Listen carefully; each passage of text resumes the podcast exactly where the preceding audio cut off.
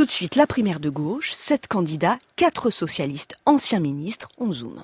Il faut savoir juste essayer d'expliquer pourquoi ça remonte. Et donc Bah, On n'arrête pas l'écho. Le débat. Janvier 2017.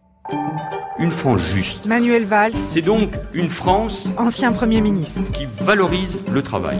Nous avons besoin aujourd'hui de remettre au travail ce pays. Arnaud Montebourg, Mon projet, ancien ministre de l'économie. c'est un projet de relance économique, d'investissement écologique important pour mettre au travail le pays.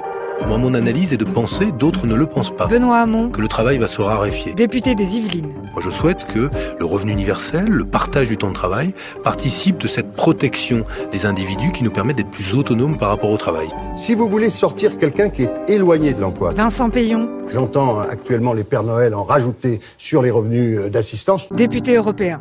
Non, il faut mettre de l'argent pour la formation et pour ramener les gens. Aujourd'hui, le problème de la France, c'est que ceux qui travaillent ont des fins de mois difficiles. Arnaud Montebourg, Aujourd'hui, quand vous êtes à plein temps et au SMIC, vous gagnez 1150 euros net. Et là-dessus, on vous a défalqué 117 euros de CSG CRDS. Donc ma proposition, c'est de faire passer les 8% de prélèvement à 1%. Et donc, il faut remettre des règles, Manuel Valls, un sentiment de justice. Et c'est pour cela qu'il faut garder, en effet, un impôt euh, sur la fortune. Dans notre pays, Vincent Payon, certains ont cru bon de mettre en place un bouclier fiscal pour les plus riches. Je mettrai un bouclier fiscal en place pour les plus modestes de nos concitoyens. Élu président de la République, une des premières mesures que je déciderai Benoît Hamon, sera l'abrogation de la loi travail. C'est cette Europe qui doit aujourd'hui s'armer pour être capable de faire face à la mondialisation. Manuel Valls, Elle a été trop naïve. Elle a trop ouvert ses frontières. Donc ça veut dire qu'il faut augmenter. ce que fait Trump à cause de l'Europe. Non, ça veut dire qu'il faut augmenter les droits de douane. Je vois que Donald Trump a utilisé les méthodes Montebourg, finalement, hein, celle du volontarisme, c'est-à-dire de l'action politique dans le système économique. Je vois que Donald Trump reprend mes thèmes.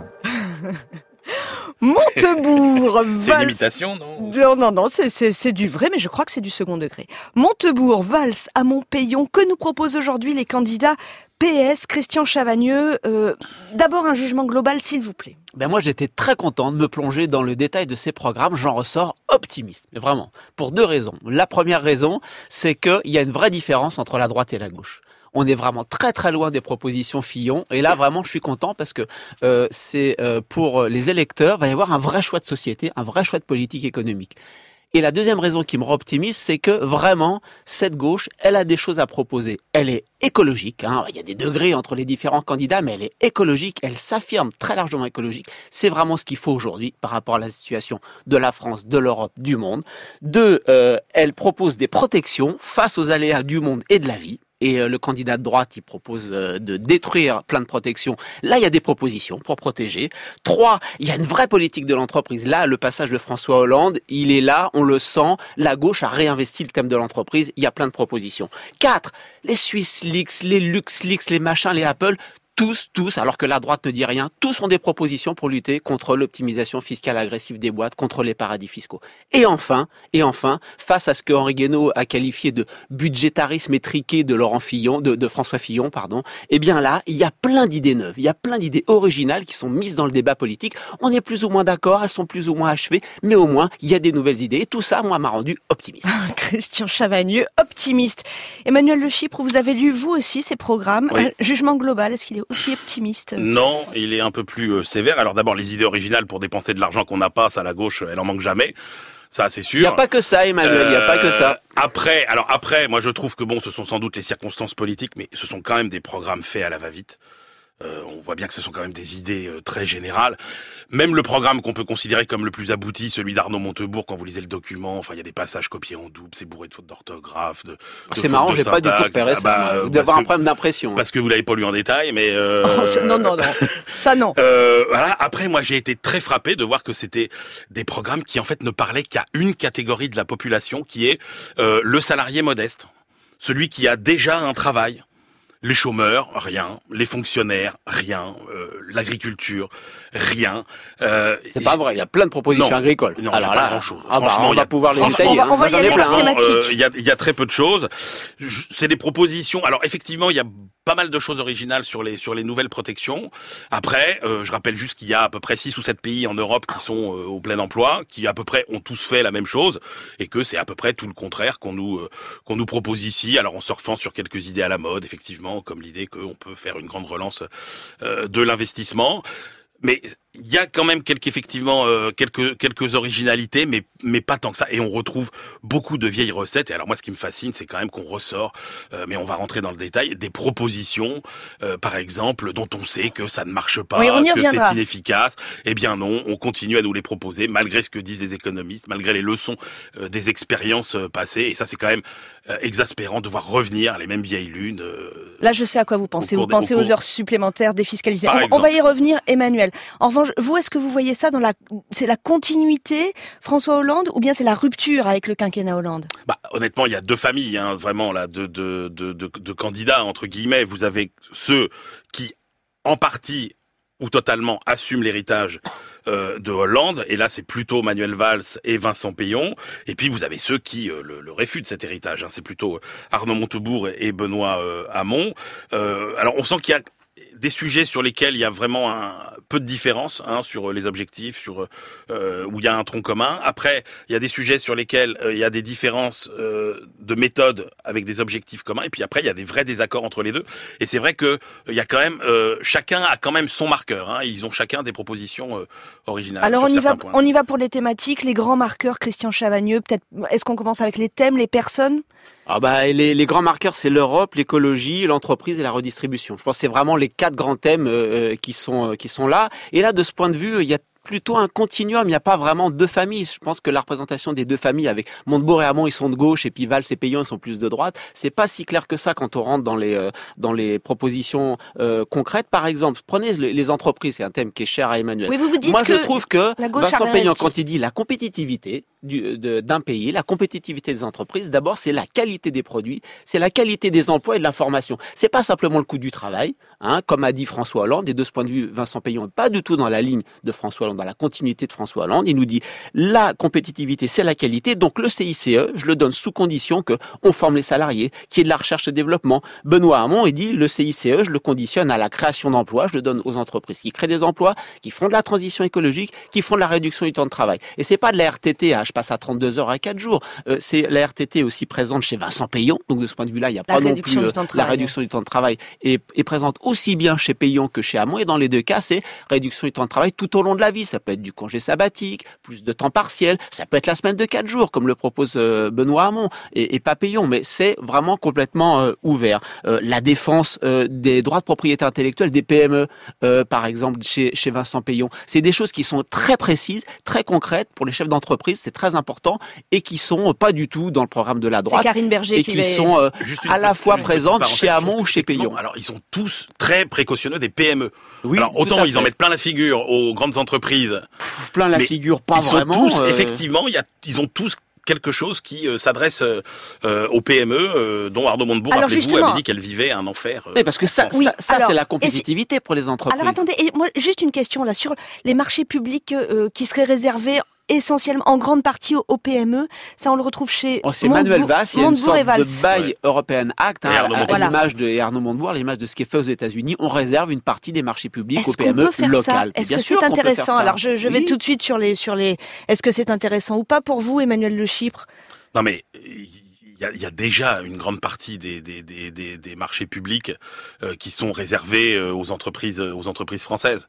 Donc euh, on peut le faire. Après il y a plein de marchés publics sur lesquels il n'y a pas d'offre française. Quand vous interrogez les acheteurs de l'État, ils vous disent mais attendez, euh, il y a plein de sujets sur lesquels euh, quand on peut acheter français on le fait, mais il y a des tout simplement on a des besoins qui ne sont pas satisfaits. Mais C'est est-ce pour qu'on ça a que le c'est droit de au niveau européen. Est-ce par qu'on des- a le des PME droit françaises. de réserver Mais bien des marchés mais publics pourquoi on serait les, les idiots utiles de la mondialisation Ça, Les vrai. Américains le font, les Chinois le font, les pays d'Amérique latine le font. Pourquoi nous on le ferait pas? D'accord, en. Europe. En Europe, Est-ce qu'il faut changer des textes ou est-ce qu'on peut d'ores et déjà le faire? Non, il faut avancer euh, sur le plan européen, mais je vois pas qui serait contre le fait qu'on puisse développer de l'emploi local et du business local au niveau européen, encore une fois. Mais c'est pas la seule chose hein, Alors, qui est proposée pour les entreprises, parce Oui. que je trouve qu'il y a aussi euh, beaucoup de candidats qui mettent l'accent sur le fait que euh, y a des écarts de salaire trop importants entre les patrons et, euh, et, et les salariés, et ça, c'est pas la droite qui va nous le proposer. Nos confrères de la Tribune, ils ont sorti une stat absolument incroyable cette semaine. Les trois, enfin les patrons du ce qu'on appelle le SBF 120, c'est-à-dire les 120 plus grandes entreprises françaises cotées, en trois jours, ont gagné l'équivalent du salaire annuel de en moyenne de leurs salariés en- sur les trois premiers jours de l'année.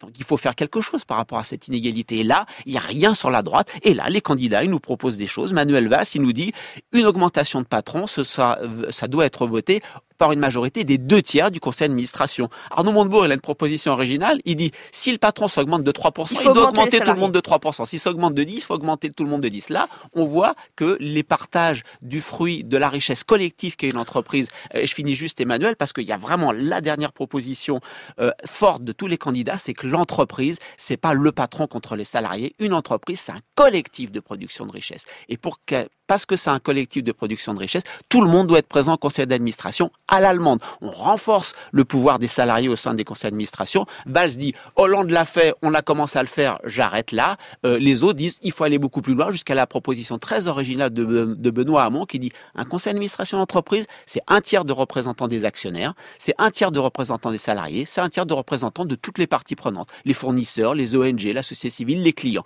Ça, c'est une proposition originale. BFM Business, c'est avec nous Emmanuel Le Chip. Qu'est-ce que vous en pensez de ces Non, propositions exemple, originales bah, pour l'entreprise? Typiquement, Arnaud Montebourg, quand il, sur le partage des fruits de la croissance, il propose par exemple que... euh, Non, mais Emmanuel, sur, la, sur, le poids attendez, des non, salariés sur- dans sur- le conseil d'administration. Oui, mais franchement, euh, enfin moi, je, moi je veux bien, c'est très bien, mais encore une fois, ça concerne combien d'entreprises en France? Ça concerne 150 entreprises en Mais France. non, pourquoi? Mais si, il y a 3 millions d'entreprises en France. C'est c'est comme les histoires des salaires des, des grands patrons. Moi, je veux bien, mais on parle de 40, 50 personnes. Alors, c'est très bien qu'on se focalise là-dessus, qu'on considère ça injuste, mais ça n'est pas la réalité euh, de ce que vivent euh, 99% des patrons français. C'est tout. du tout, Alors- c'est Bah si. sûr. Et prenez par exemple cette, cette, proposition stupide de Arnaud Montebourg qui a Ah. pas regardé les chiffres. Il dit oui, mais euh, sur le partage des fruits de la croissance, il dit mais il y a des gains de productivité, il faut que les salaires augmentent en ligne avec les gains de productivité. Sauf qu'en France, depuis 15 ans, les salaires augmentent déjà plus vite que la productivité. Donc, vous voyez, voilà. Alors pour pour après sur sur Sur le pour- développement des entreprises, est-ce que ce que vous avez lu serait bon à votre avis pour le développement des entreprises françaises? Eh ben, euh, il y a des contradictions majeures. Alors j'ai bien compris qu'on veut aider euh, les PME. Par exemple, plusieurs candidats proposent que le CICE soit euh, un petit peu recadré et puis euh, concentré sur les PME. Mais à côté de ça, le vrai problème des PME en France, c'est quoi? C'est pas c'est pas qu'elles sont pas compétitives, contrairement à ce que dit Vincent Payan qui veut les aider à exporter, par exemple. C'est que euh, si vous prenez les entreprises, euh, les PME françaises et que vous les mettez en concurrence avec les PME européennes de même taille. Elles sont aussi compétitives. Le problème, c'est qu'on n'en a pas assez. Donc, la vraie difficulté... Attendez, elles sont aussi compétitives sur, sur le coût du travail, sur, sur la qualité si vous des prenez produits une PME française de même taille qu'une PME allemande ou qu'une PME italienne, je veux dire, elle est aussi compétitive. Le problème, c'est pas que nos PME ne sont pas compétitives, c'est qu'on n'en a pas assez. C'est qu'on n'en a pas assez. Donc le vrai problème de nos PME, c'est c'est c'est de les aider à grandir.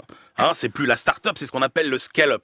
Et ça, il n'y a pas grand-chose là-dessus. Et toutes les complètement mesures, faux, et complètement toutes faux. les mesures. Mais attendez, par exemple, des- des- toutes les mesures sur euh, la, la- la taxation du capital, par exemple, et l'intérêt d'investir dans des entreprises, on prend des mesures qui sont désincitatives pour pousser les Français notamment à placer leur épargne dans les entreprises. Donc, moi, Non, je non, vous avez mal lu, là, il y vous avez complètement mal lu, y a une Emmanuel. Chez Ma- contradiction- non, non, chez Manuel. Valls, la BPI doit financer les La Banque startups. publique C'est la BPI. Ah bah oui, mais il faut bien que l'argent il vienne de quelque Oui, mais elle le part. fait Euh, déjà, un- enfin, je veux dire. Non, mais un banquier, ça sert d'intermédiaire entre l'épargne qui veut se placer et les gens qui en ont besoin. Donc là, chez Manuel Valls, vous avez le financement des startups pour le scale-up, comme vous l'avez appelé avec ce- cet anglo-saxonisme, c'est-à-dire on fait grandir Mmh. les entreprises. Chez Montebourg, le capital public et privé pour aider les PME, etc. Il y a des propositions partout pour aider les PME Les aussi PME, à c'est pas grandir. Alors attendez, je veux qu'on avance dans les thématiques. Moi, je voudrais encore parler. Est-ce que du chômage? Est-ce que on a vraiment des propositions pour réduire le chômage?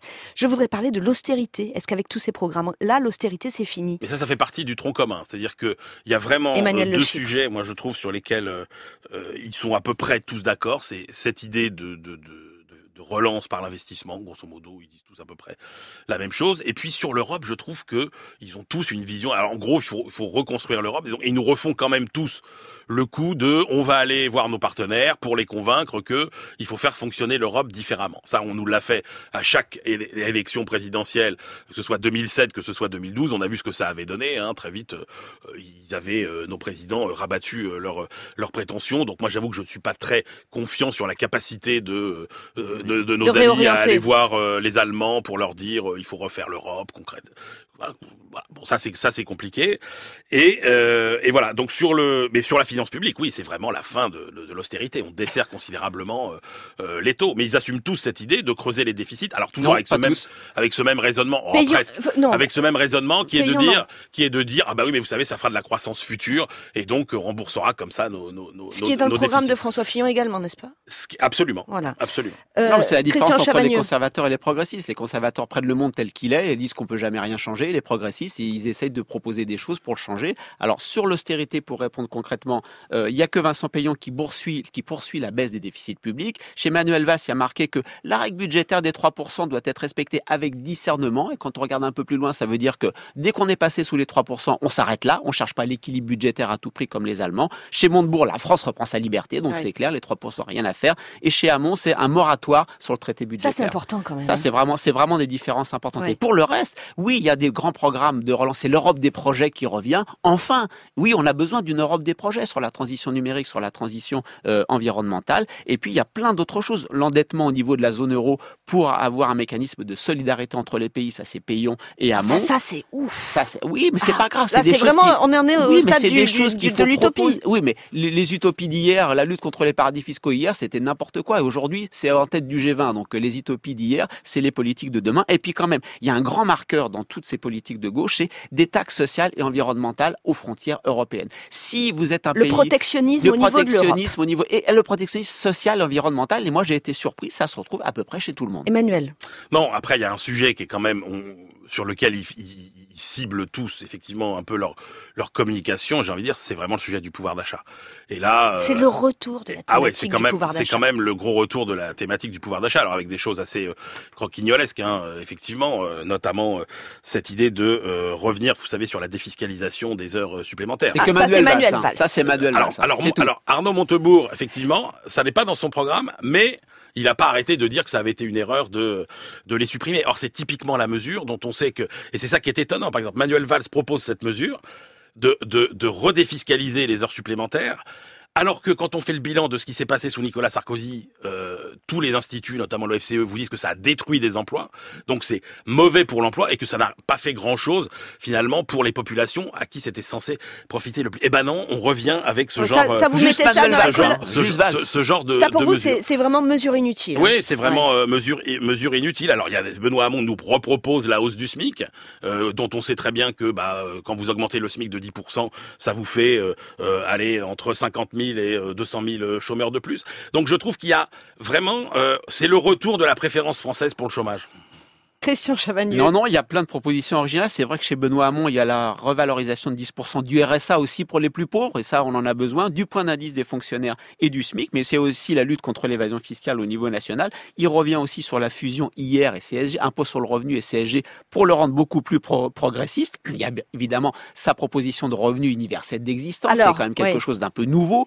Ça, Euh, c'est chez Manuel Valls ça- aussi, ça, mais non, mais non, non, chez Manuel Valls, c'est pas du tout Ça le s'appelle même. le hein. revenu une décent, mais c'est pas la même c'est une chose, oui, c'est ça. beaucoup moins ambitieux. C'est beaucoup moins ambitieux, Ouais. c'est plutôt une fusion C'est des, pas le même prix non plus, des, hein. des- des nombreuses aides sociales, des nombreuses aides sociales qui existent aujourd'hui, mais il y a des propositions originales. Par exemple, pour les plus vieux quand même, Vincent Payon, un service public des maisons de retraite, Ouais. ou Arnaud Montebourg, une mutuelle publique à 10 euros par mois pour les gens qui Ouais. sont inférieurs au SMIC. Est-ce que c'est pas un bien commun aujourd'hui d'avoir une mutuelle euh, lorsque vous êtes un petit salaire? C'est des propositions. Je sais pas si c'est la bonne solution. Et la question, si c'est toujours le financement, Christian. ah bah oui, mais la question c'est est-ce qu'on en a besoin ou pas? Et on trouvera les financements qui sont adaptés aux politiques pour les sociétés et les politiques dont on a besoin. C'est pour ça que c'est aussi progressiste. Et moi, je suis plutôt optimiste, c'est qu'il y a un problème.